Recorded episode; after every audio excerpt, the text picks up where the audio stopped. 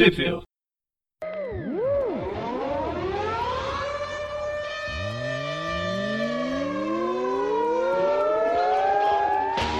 Bem-vindos a mais Tupville. Eu sou o Presto. Sou o Breno. Eu sou o Gustavo. E eu sou o João. E hoje a gente vai falar sobre as, as melhores histórias da Guerra dos Reinos. Porque a Guerra dos Reinos mesmo não importa pro Aracnofan. O que importa são os Tains, certo? Se você quiser saber de Guerra dos Reinos, vai lá no Torcast. Torcast. Asgarcast. Aqui a gente vai falar. Vão, vão ser dois programas só, porque o Homem-Aranha e seus, suas versões aracnídeas. Seus incríveis amigos. Essas incríveis clones, né? Eles não apareceram tanto assim na saga. O Olha, Venom, pior, o Venom, pior que ele até apareceu bastante na saga, mas a gente vai meio que ignorar porque ele era um objeto de cena, basicamente. É, então, ele era uma espada. Bem, pra quem não sabe o que é Guerra dos Reinos, é o encerramento da fase do Aaron. do. Nossa. Jason Aaron. É, então, veio outro nome na minha cabeça. É o encerramento da fase do Jason Aaron à frente do Thor.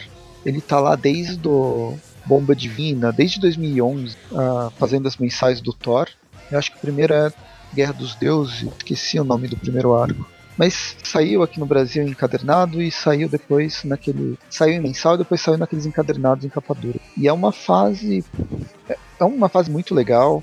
O Thor encontra os, o Thor mais jovem antes, antes de virar um super-herói. O Thor encontra ele velho quase no fim do universo. Depois eh, teve a fase da Thor, né, que o Odin San perdeu, perdeu os poderes. Putz, é, é a última década do Thor, é o Jason Aaron. E o final dela é coroado com essa Guerra dos Reinos, que é uma guerra dos dez reinos que existe naquela árvore de Yggdrasil, que é do, do personagem. E é uma saga bem legal aqui no Brasil, saiu em três edições, em três encadernados, mas os tains, as minisséries, os one-shots que complementavam a saga, eles foram bem, bem zoados. Meio que foram feitos às pressas, foram encomendados para só para constar, porque era uma grande saga mesmo. Quando é assim, é difícil sair alguma coisa boa.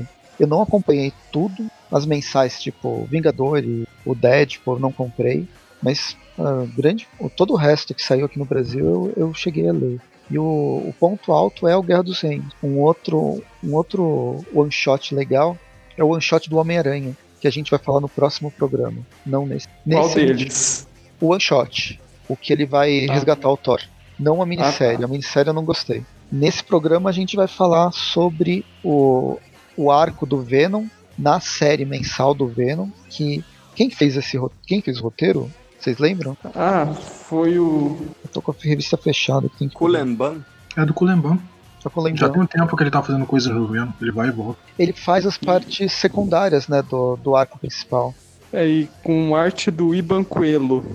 E aí são as três. São três edições que do, do Venom que sai da, da, da parte principal, do, da história principal lá do, do Venom é, alienígena que a gente estava acompanhando. E é uma história mais ou menos. Mas a gente vai falar sobre ela. E a segunda revista que a gente vai falar nesse episódio é sobre um arco em cinco partes que o Miles Morales está tá junto no, no grupo, que é o Journey into Mystery de 1 a 5. E que é uma revista que destoa completamente de Guerra dos Reinos, ocorre em paralelo e é mais voltado para comédia. Dá para aceitar depois que você aceita que isso é comédia e não tem nada a ver com a saga. Mas enfim, O problema é a gente ter justamente o nome da saga no título da revista, então. sim, eu acho que isso é. entregaram a, essa, essa história para um grupo de não roteiristas, para um grupo de comediantes, basicamente, de um podcast da Califórnia, que é bastante conhecido lá, eu não conheço. Mas eles eles podem ter feito uma, uma história até engraçadinha, que seria legal se ela fosse independente, se ela não tivesse ligada a essa grande saga que fechava a passagem do Jason Aaron no, no Thor. Estando junto, aí ela decai enormemente, né? Ela perde qualquer possibilidade de ser interessante. Porque você espera uma coisa. personagem, Miles interessante. Poxa, você não gosta da Deathlock? Ou do cão? Né? Caraca, vamos deixar pra falar dessa história depois, senão eu vou ficar É. triste, porque essa história é muito ruim. A, a Deadlock não, mas acho que o melhor personagem é o, é o cão do, do Thor. o Tori, né? O, To- o- é, como é que é? É Tori, né? Ele fala. Tori. Bem, vamos Também começar gostei. com o Venom. Eu achei ele muito engraçado. Eu já tinha visto ele na- nas histórias do Thor. Mas vamos começar com o Venom. Aqui saiu nas edições 10, 11 e 12 do, do personagem, entre fevereiro e abril de 2000. E nos Estados Unidos, como a gente saiu entre as edições 13, 14 e 15. Elas foram publicadas quando, Paul? Você tem a data? Abril de 2019. Aqui tá constando a 13 como sendo de junho de 2019. Seria junho, julho e agosto. Mas acho Pode que foi um pouco antes, porque em agosto que começou a Carnificina Absoluta. É, acho que é maio, junho e julho. Mês 4, 5 e 6 de 2019. A discrepância de data deve ser aquele, aquele lance de quando que ela é lançada e quando ela é recolhida. É justamente os dois meses. Mas enfim, o Venom, até o momento, ele estava numa nessa fase, fase cósmica dele, com o Donny Cates fazendo as histórias, é, um- é uma fase bem legal. E a última coisa que aconteceu foi o Ed Brock descobrir que agora ele é pai e, e- e apanhou do pai dele, descobriu que é pai da criança que talvez fosse o irmão mais novo, que na verdade não. É, ok, a gente tá numa história mexicana, numa novela mexicana. Ele perdeu o simbionte. O simbionte desapareceu e foi aparecer na saga e virou uma, uma espada. Mas isso. É, leiam a saga Guerra dos Reinos. A saga é legal, mas a participação do, do- da espada Venom do Malekith é, é zoada. Sabe o que? é? No geral, eu achei. Eu não tô acompanhando essa o Venom essa. Gostei do, do tom, assim, da revista. Eu me senti lendo a Image dos anos 90, lendo uma revista Spawn. Por mais, por mais história, assim, no final das contas, o tom da história combinou com a arte. Tipo, eu tava numa boa animação. É, ela é divertida. Mas pra quem tava lendo a mensal do Venom, ela destoa bastante. Ah, é? incomoda. A qualidade cai Mas até me bastante. deu uma vontadinha, me deu uma mínima vontadinha. Vale a pena. É, vale a pena ler o Venom. Mesmo as histórias do Kulemban, elas não são ruins. Elas fazem um- uma história backup, é, compondo algumas coisas do universo do Venom que o, o, Don, o Donny Cates vai trabalhar.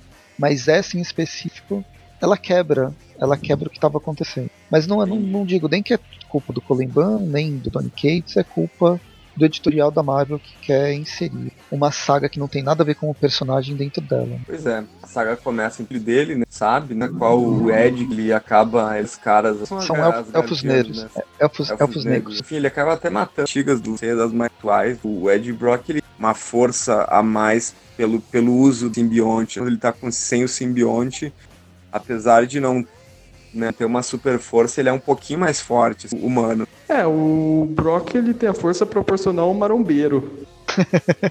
Ele é um cara gigante de forte. Ele foi mordido por um marombeiro radioativo. No cross eles acertam o Rex vai, que é, vocês sabem quem? Do Rex que aparece no primeiro arco do Venom. É, Era o outro cara lá do, do exército que tem que. Tava no primeiro programa do Simbionte. Nesse, nesse arco do Donny Cates, a gente descobre que os simbiontes eles estão aparecendo. Ah, eles aparecem antes do simbionte que a gente conhece, do Homem-Aranha, do, do Venom. Eles já existiam na Terra. Tinham suas incursões, pelo menos. E esse Rex, ele, ele tava na Guerra do Vietnã. Se eu lembro bem, foi a Guerra do Vietnã. Essa mesmo. E na verdade nem era o Rex de verdade, era um simbionte fingindo que era esse Rex o tempo todo. É, Era o simbionte do Rex que acabou simpatizando com, com o hospedeiro dele e assumindo a, a própria personalidade do Rex depois que ele morreu. É, o Donny Cates está dando mais camada pra esses para essas melecas pretas que até então tiveram alguma coisa lá quando revelou que eles eram os Clintar e tal, mas agora eles estão ganhando mais personalidade. Aí depois que, que o Ed e o Dylan chegam no, na safe house do Rex, no, no esconderijo, aparece uma dessas bruxas, as guardianas, né? E que ela propõe pro Ed dar, dar uma dessas pedras de pedra de sonho pra ele, que diz que, que vai realizar um desejo dele, só que ao mesmo tempo ela vai cobrar alguma coisa. É meio que, que um desejo de um gênio, né? Você pede uma coisa pra um gênio, o gênio te dá o que você pediu, só que com um twist que você não esperava. E aqui quem tem 30 anos e assistia a, a cultura, foi a primeira coisa, quando eles falaram Pedra dos Sonhos, eu lembrei do desenho que passava na cultura da Pedra dos Sonhos. E acho que vale colocar a musiquinha aí, Magaren, quando você fizer a, a edição.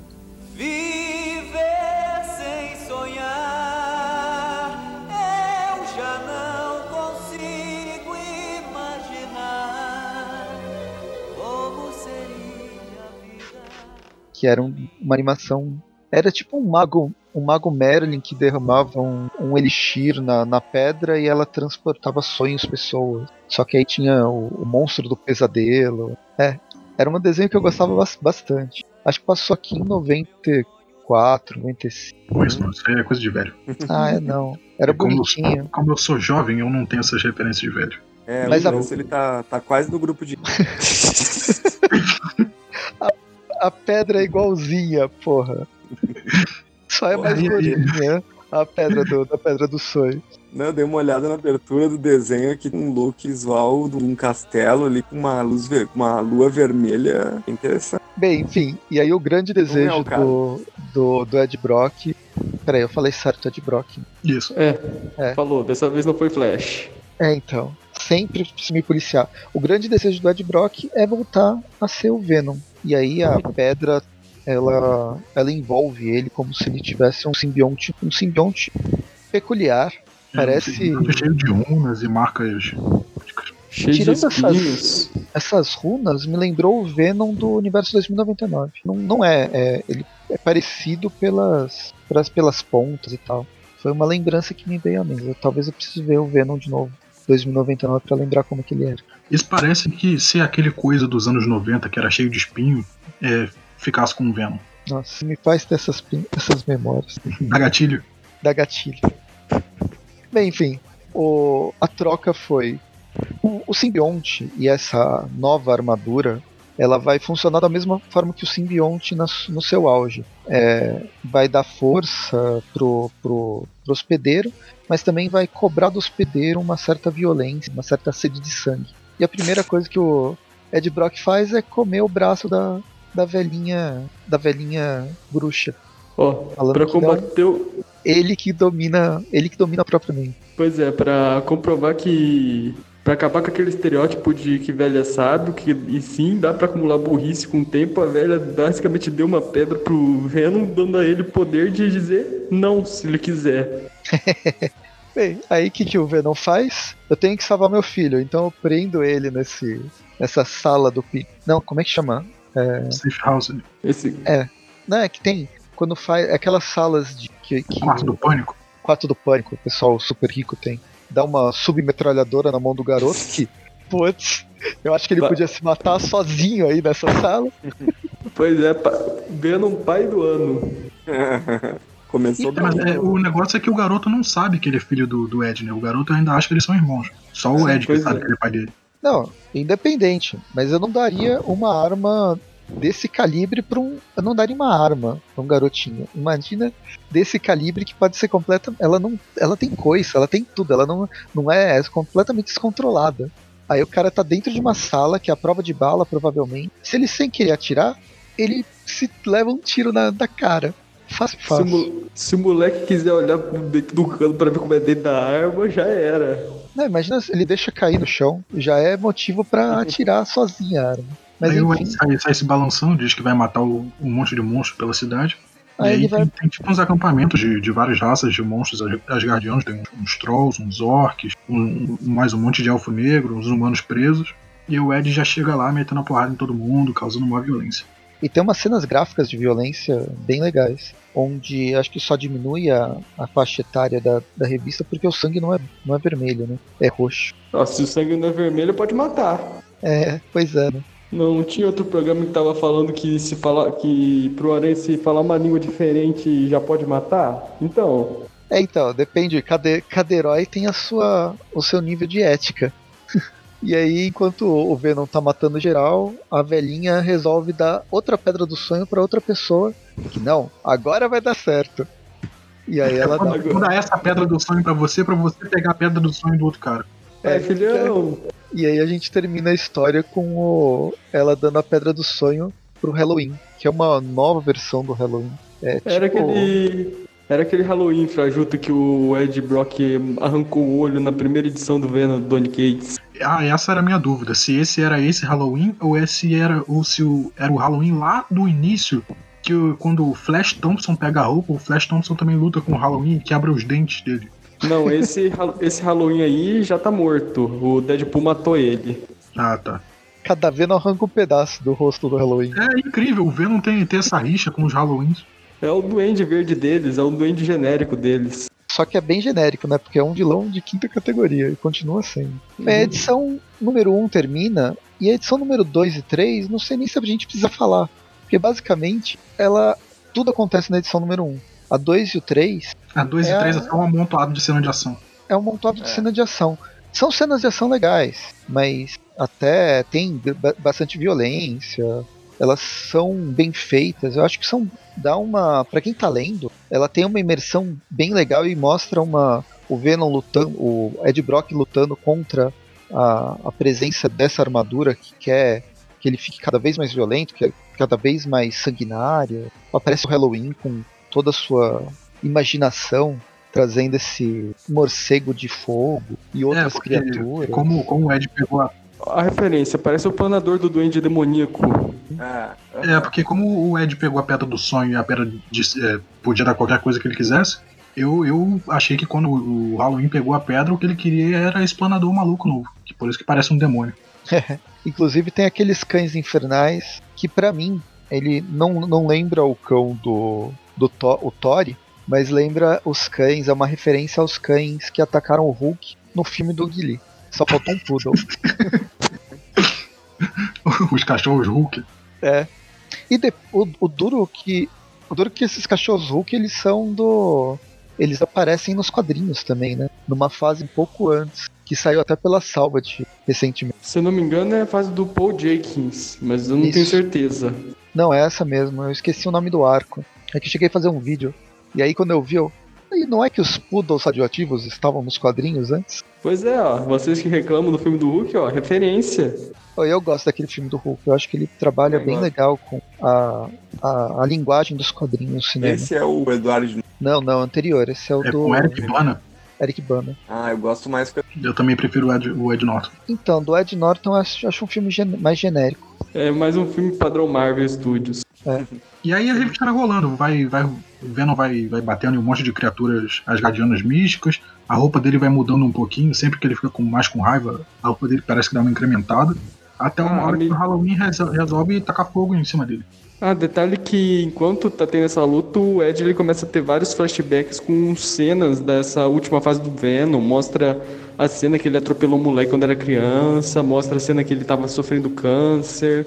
Dá um resumão da vida do Ed Brock enquanto ele tá lutando, enlouquecendo. Essa, essa revista poderia ter saído numa minissérie fora da, da mensal que ajuda os leitores, os não leitores, a talvez virem pra, pra série mensal, né? Só que saindo na continuidade, meio que é um tiro no pé, que não agrada nem o, o leitor que já tá lendo, nem o. nem vai trazer uma, uma pessoa que tá lendo simplesmente Guerra dos Reinos. Por quê? Por que, que eu vou pegar uma revista mensal que eu já não, não acompanho? a. E é- Então, sim, sim, eu acho que e é uma, e é uma boa história pra boa. começar, né? sim. Eu acho que ela e ela funciona, tem- como eu, eu, disse. gostei dessa como- coisa do uniforme dele, vai. Quando eu tava lendo, tava achando tosco. Essa armadura do Ed, do Ed Brock é meio. Alguém andou jogando muito Skyrim, né? Só faltou um full rodar aqui. Ah, é, é, depois que, que o Halloween tá com um monte de fogo nele, né? O Ed, ele meio que se abaixa, começa a sentir dor. Só que ele lembra que isso não é o simbionte, é uma armadura que, que obedece ao que ele quer. Então ele só pensa de uma maneira de, de resistir ao fogo e a armadura se transformar numa, numa armadura viking, com chifres e, e mais umas escamas e, e runas. É, Ele vira tipo um bárbaro. não é aquelas, né? Viking naquilo que ele acha que é Viking.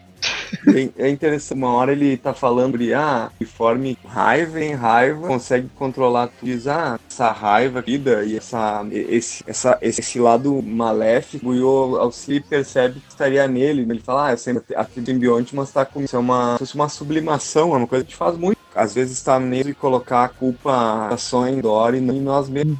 Sim, É, sim, isso também, isso também conversa muito com, com a revista mensal do Venom.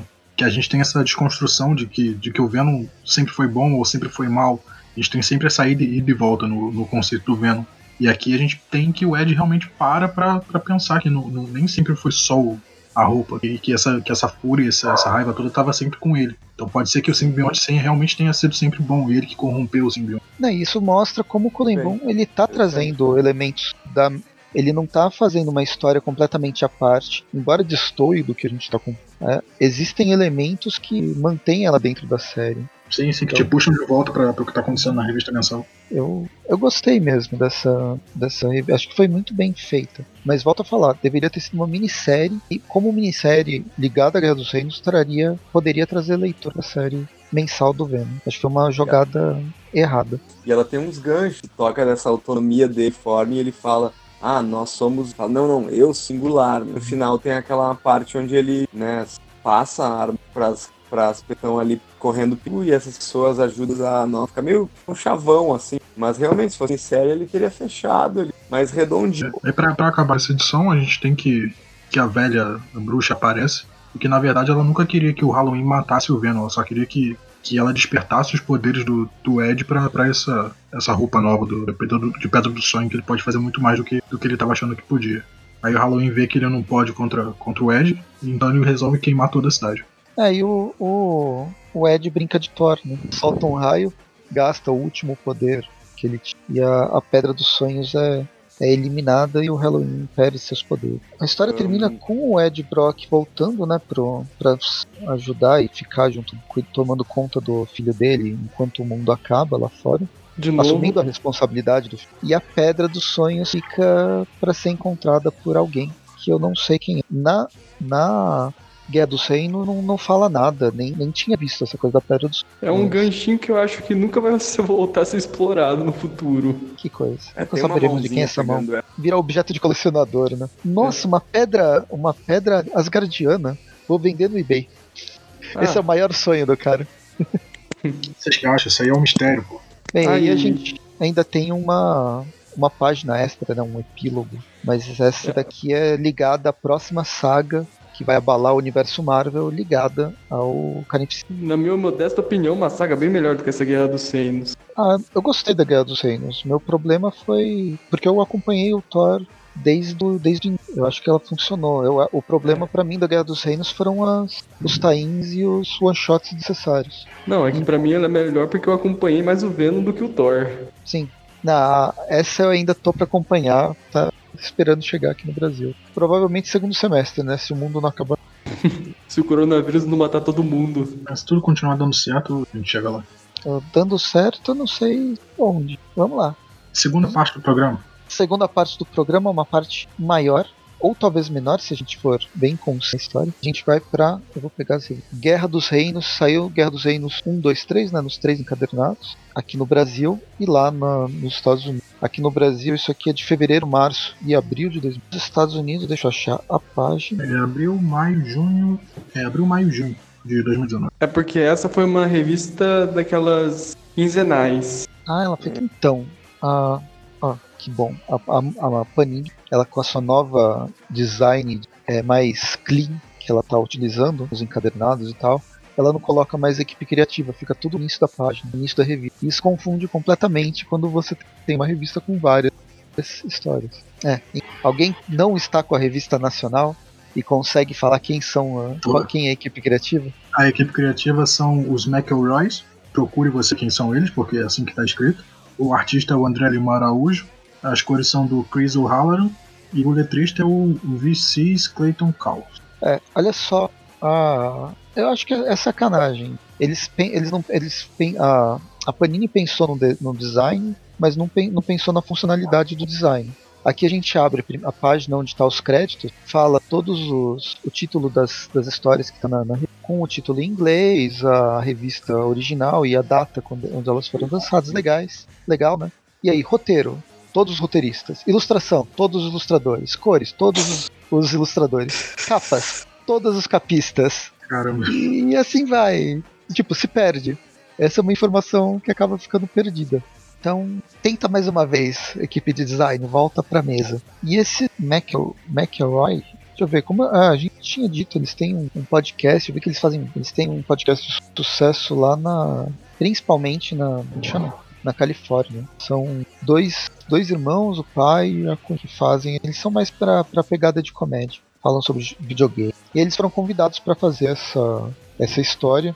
Como eu disse, ela destoou completamente do que a gente tem na Guerra dos Reinos. Ela não é nada épica. E ela já começa enganando a gente. Uma van, aquela. é, como é que chama? Agora É um. RV. É, aqueles carros. É um motorhome.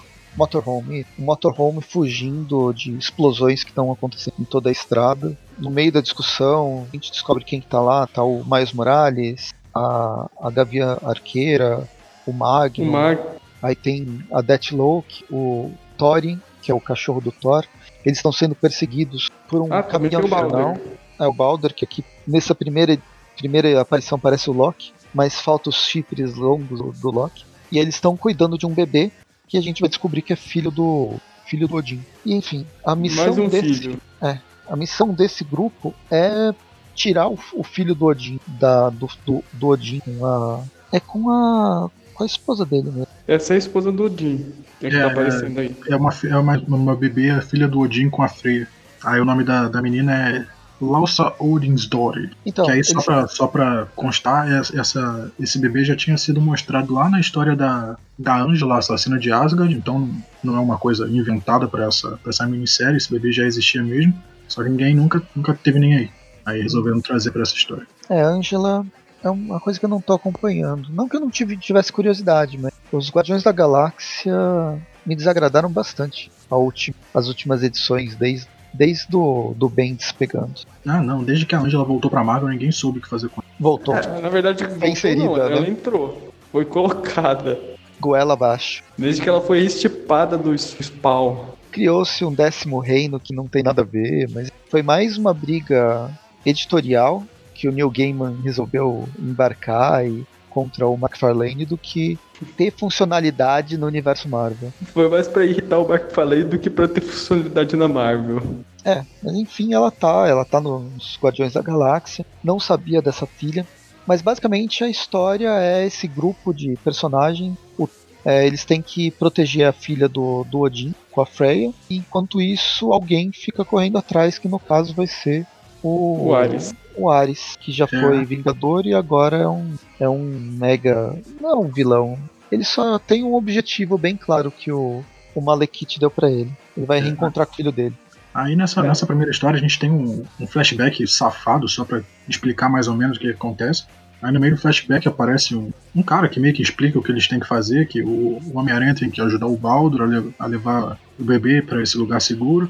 Só que eles têm que montar uma equipe. Aí como o Baldur ele tava morto recentemente, quando o cara vai falando os nomes das pessoas, ele vai imaginando os heróis clássicos, né? Ele fala, ah, tem que ter o cachorro, o cachorro tá aqui.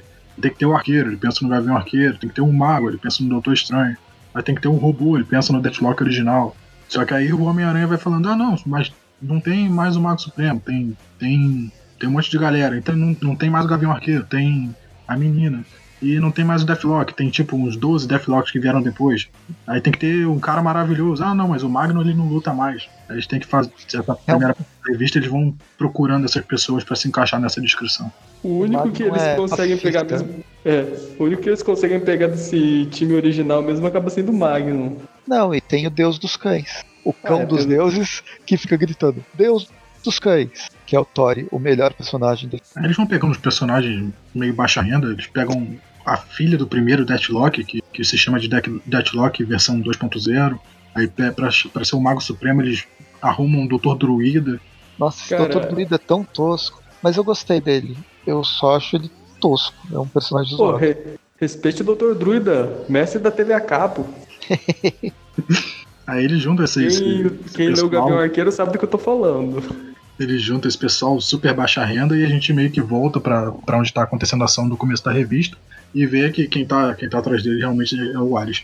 E se encerra primeiro. É, eu, só, eu só queria comentar que aquela cena deles convocando lá o pessoal lembra bastante aquelas do, de cenas de filme de roubo. Só faltou aquele. You son of a bitch, I'm in. Não, eu devo dizer que do, do Gavião Arqueiro. A, a Gavião Arqueira ela é muito melhor heroína do que o Gavião Arqueiro. É melhor ser humano. Eu, eu sou muito mais Team Kate do que Team, team Clint. É, e no começo da segunda revista já começa com o que vocês falaram, né? A gente vê o porquê que o Ares tá, tá, tá fazendo isso, essa coisa de vilanesco. É porque ele, o filho dele morreu e ele, ele quer morrer em batalha pra pra poder reencontrar o filho. É, quem faz a proposta pra ele é a. A Sirdir É, que é filha do Suto. É a mulher demônio. é a rainha das cinzas. Eu acho que foi essa a tradução que eles deram aqui pro Brasil. Aí só que, que ao invés de a gente seguir a história pra frente, a gente segue a história pra trás. A gente vê mais ou menos assim que eles começaram a, a sair nesse, nesse motorhome, que eles estavam andando. Só que decidiram parar num, campo de trailers e eles conhecem um casal de velhinhos. E conversam com os velhinhos e tal, blá blá blá. Eu só queria comentar que durante a conversa quase temos uma menção ao, que se, ao fato de que o Miles já namorou uma versão da Kate Bishop no universo Ultimate. É quase uma menção, quase chega lá. É sempre fica naquela, naquele tom cinza que a gente não sabe se o, o Miles é do universo 1610 ou não, se ele lembra, se ele não lembra. Depende do roteirista, resolve arriscar, né? E Aí, no- aí eles têm uma, uma festinha de noite, um luau no, no no campo de trailers. E a gente descobre que todo mundo que tá ali no campo de trailers são os Cruz. É, eles são Skrulls escondidos, né? Eles não. Eles vieram no ataque lá da, da guerra da, da guerra dos Skrulls, lá da invasão secreta, mas não resolveram não atacar todo mundo, viver uma vida isolada. E aí que por isso que, que eles não sabem o que tá rolando de, de Guerra dos Gênios e tal. Eles ficaram muitos anos vagando por aí. E eles só querem sobreviver. Mas aí eles brigam, brigam, brigam. Até E no- que tudo se resolve. É, e no final, pra parar a briga, a, a Deathlock versão 2.0 traz o, o bebê de dentro do trailer e todo mundo fica encantado pelo bebê. E a briga para. Agora vamos pra terceira edição. É, Caraca. no meio disso a gente tem. É só ladeira abaixo, hein? É, no meio disso a gente tem as piadinhas com três solteirões e um bebê, né? Vários, várias pessoas que nunca tiveram filho e nunca nem pensam nisso. Tem que cuidar do bebezinho, os problemas disso. Né, no meio disso tem, tem esquete de, de trocar fralda de criança. É um compilado de sketches de, de comédia. Tudo. Ah, isso, a, a história, todo esse arco, nessas cinco edições, é um road trip. Os personagens, a cada edição, eles vão encontrar grupos diferentes e vão interagir com esses grupos diferentes pelos Estados Unidos inteiro, ao mesmo tempo que funciona como uma comédia tipo o Big Bang Theory ou qualquer, qualquer é, comédia de 20 minutos da TV aberta americana. É, focado naquele núcleo e com participações especiais de outros personagens. E aí, começando a edição 3, a gente tem eles brincando de bonequinhos, cada um fazendo o seu bonequinho com o outro. É, e aí eles vão parar numa cidade, uma cidade do Velho Oeste abandonada. Um- uma daquelas várias cidades que tem nos Estados Unidos, é na verdade um parque para você inserir e naquele, naquele universo, naquele tem, as pessoas fingindo que são daquela época. É um Westworld sem os robôs e sem você poder matar os matar as pessoas que estão lá, entre outras coisas. E aí, no interlúdio, a gente tem que o Ares chegou lá no campo de três dos Screws e pegou a informação de de onde esse grupo maluco. E aqui, como qualquer road trip, vai me lembrar também Preacher. Que enquanto o Preacher e o grupo dele tava correndo os Estados Unidos para tentar encontrar, encontrar Deus, para tirar satisfação, tem o Santo dos Assassinos atrás, passando, sempre um passo atrás. Claro Sempre que com muito mais, com muito mais palavrão. E escatologia, né? né, com certeza. Aí Eles estão brincando lá na cidade, na cidade de Velho Oeste e tal. A gente tem que, que um caixão abre e aparece uma figura esquisita. É tem o que uma- Cavaleiro Fantasma. É o primeiro motoqueiro fantasma. É, como o Gustavo falou, aparece, aparece esse cara e a gente tem o Baldo treinando no celeiro. A Kate vai lá falar com ele e tal. E a gente tem que começa a aparecer vários fantasmas na, na cidade de Faroeste.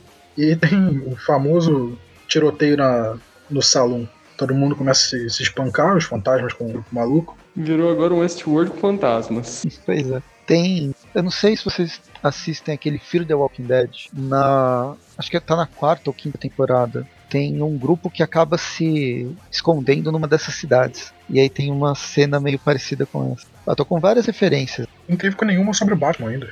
É, não. Mas o Batman, eu, não- eu nem gosto tanto do Batman. Não é meu personagem preferido. Aí a gente tem lutas de fantasma pra cá, lutas de fantasma pra cá.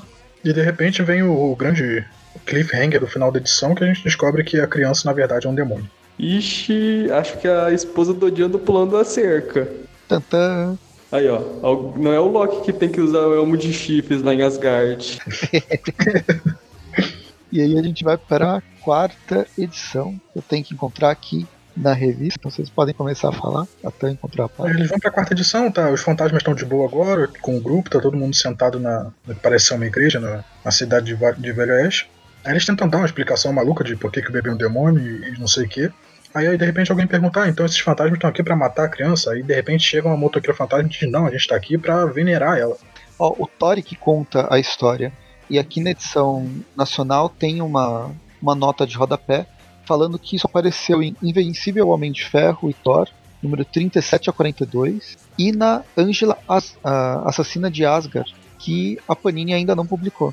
Tá como inédita no Brasil. Nos originais estão que foi no Magnetar, Journey into Mystery, Everything Burns e Angela Asgard Assassin. Magnetar, a, a do astronauta? Hum?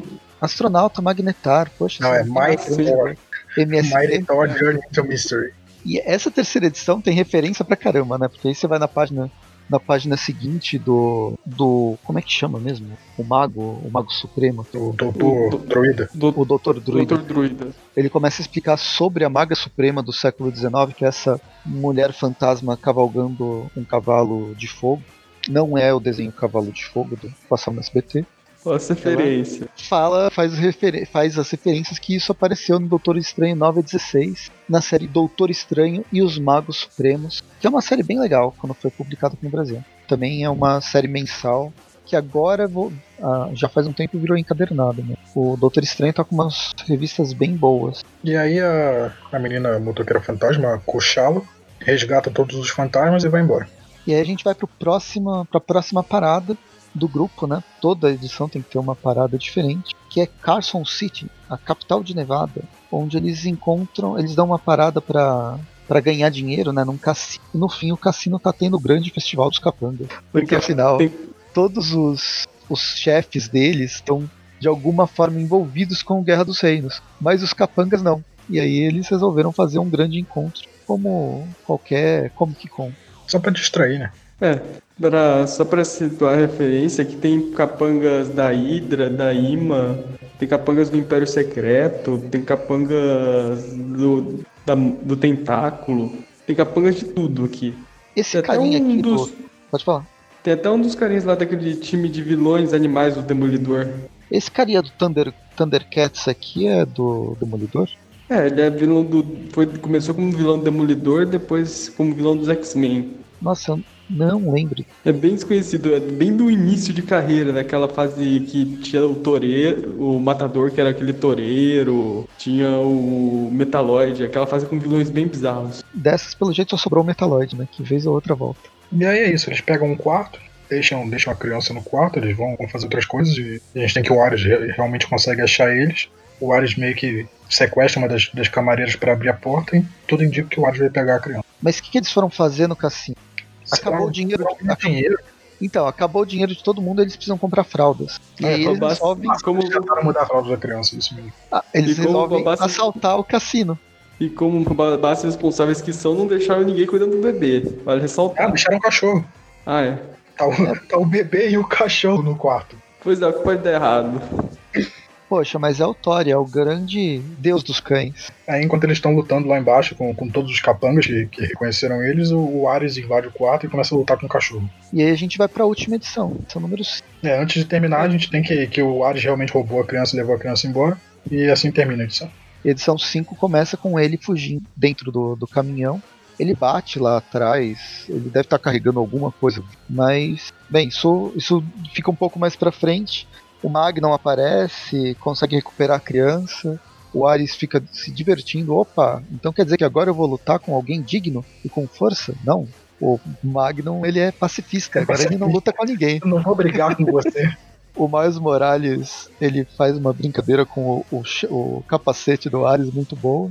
É, eu vou, eu vou falar que essa brincadeira é real, porque eu tenho um bonequinho do Ares que, que toda hora ele fica virando o capacete, toda hora que tem que ajeitar.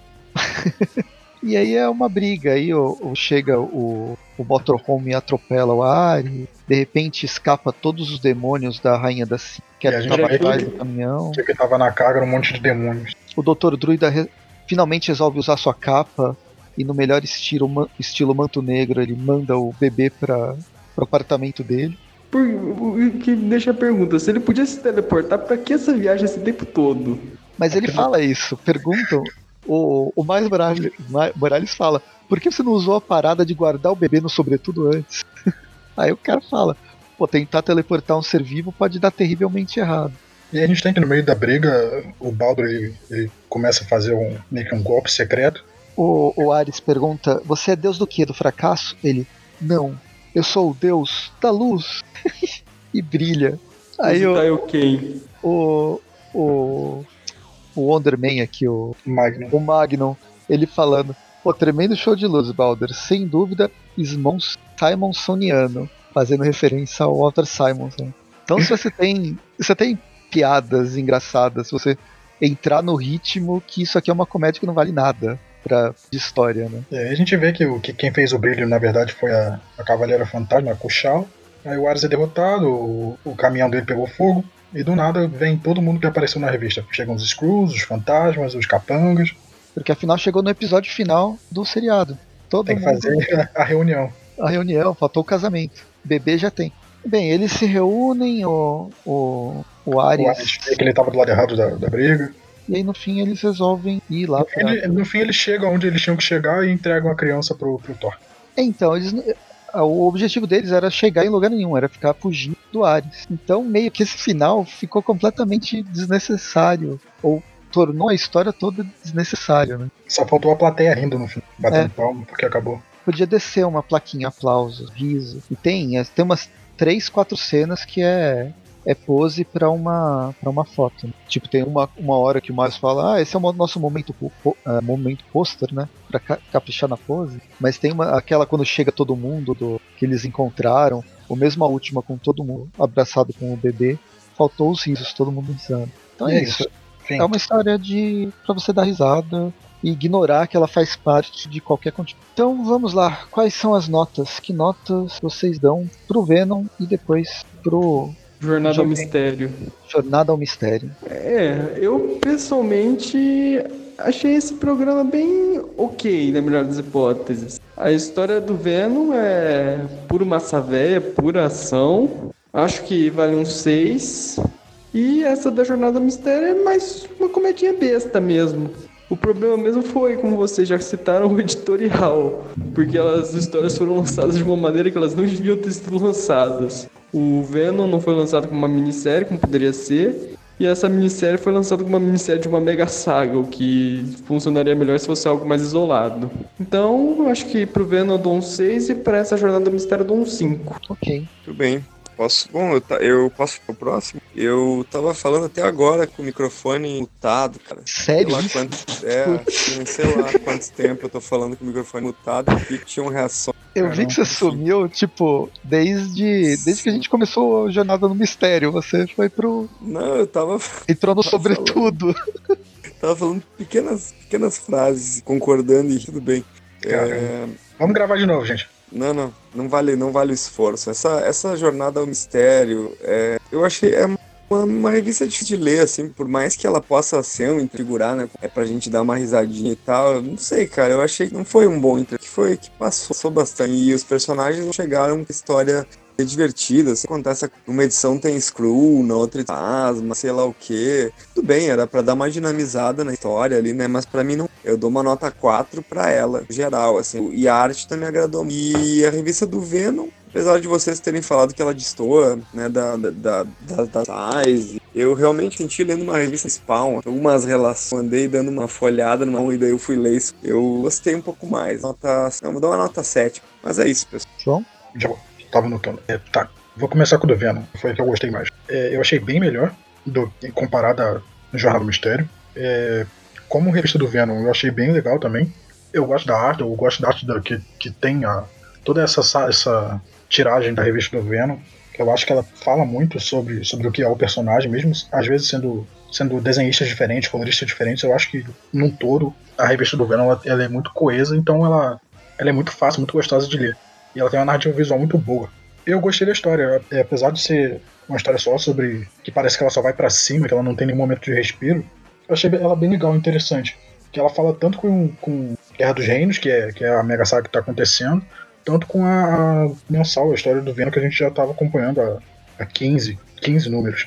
Então acho que ela faz o- um serviço de, de, de agradar tanto a galera que tá querendo ver sobre Guerra dos Reinos, tanto a galera que tá, que tá comprando só por, por ser a mensal do Venom. Que tá acompanhando a mensal do Venom e vai continuar comprando, mesmo sendo só um tain da, da, da, mega, da Mega Saga. Então eu gosto, gosto da, gostei da história, gostei da arte. Então eu vou dar 8 pra história do Venom. E Jornada ao Mistério. Jornada ao Mistério não me agradou. Eu não gostei desse clima de, de comédia forçada. Eu acho que quando é uma comédia forçadíssima, assim, que, que é pra te fazer rir, te, te, for- te força a rir da- das próprias piadas, eu não acho bom. Eu achei muito ruim mesmo. Eu não gostei da arte, eu achei a arte muito horrível, muito ruim. Acho que não salvou em nada essa revista. Tem alguns painéis que a arte fica legal.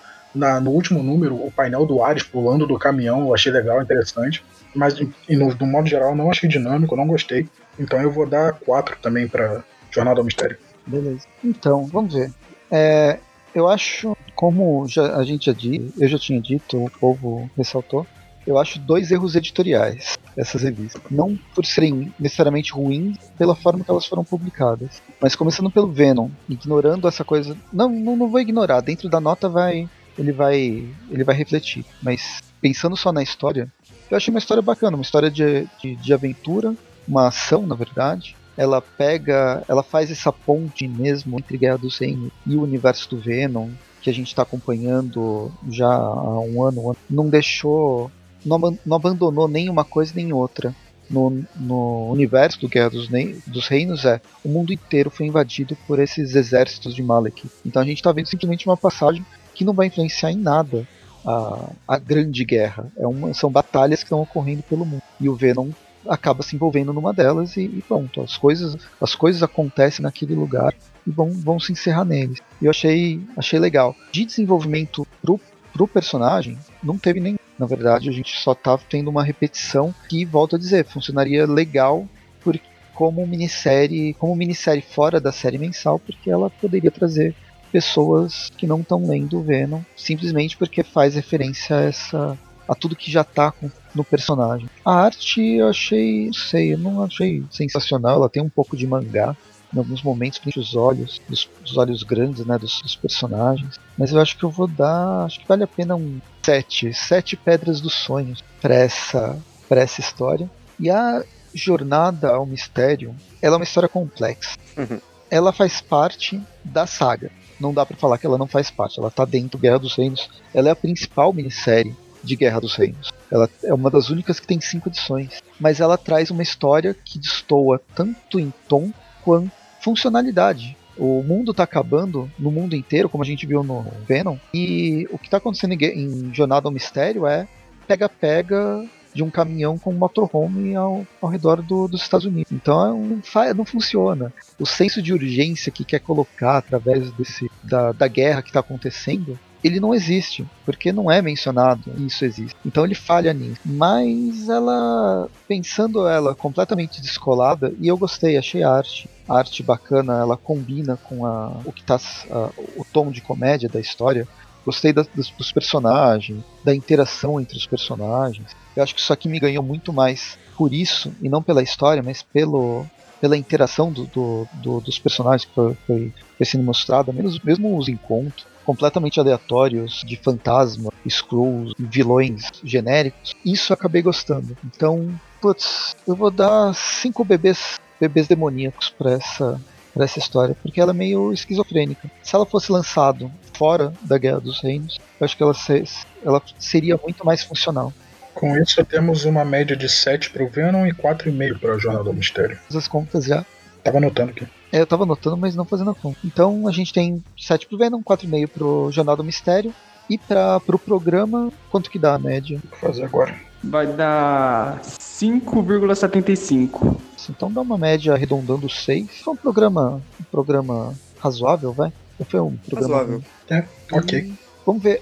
O próximo programa, a gente vai falar sobre uma é, três, duas histórias do Homem-Aranha. Uma eu acho boa, a outra eu acho é, desperdício de celulose, e uma história que aparece a Silk, que essa eu ainda não li. Eu, tô, eu tenho esperança que seja pelo menos melhor que a do Homem-Aranha, mas se não, não sei o que, que vai ser do próximo, do próximo episódio do Tweep A Guerra dos Reis. Mas por enquanto a gente fica por aqui, espero que vocês tenham gostado, comentem, entrem no, no Facebook, no Twitter, no Instagram, no YouTube, qualquer um desses canais a gente, a gente pode conversar. Tem os comentários do site, que ultimamente que quase ninguém usa. Mas comente nos, nos comentários do site também. E acompanhe Tweep Views toda sexta-feira, menos a última sexta-feira do mês que tem Tweepcast. E os Tweep Classic todas as quarta-feiras, que tá com histórias já dos anos 90. E eu tô sozinho, ninguém mais fala nada. Tweep, Tweep Classics, eles estão é, focando em heróis. É, heróis não, perdão. Vilões específicos do Aranha em outras histórias que não são do Aranha. Então acho que a gente já teve do, do Camaleão, se não me engano. Posso enganar? E tá, do Electro. Teve do Electro. É legal. E também o padrinho. Qualquer contribuição lá ajuda. Mas pelo menos é, compartilhar os podcasts e falar para as outras pessoas que gostam do Homem-Aranha é sempre legal fazer crescer. E acho que é, é isso. Valeu e até mais. Tchau, gente. Tudo bem, pessoal. Falou. Obrigado a todos. Falou.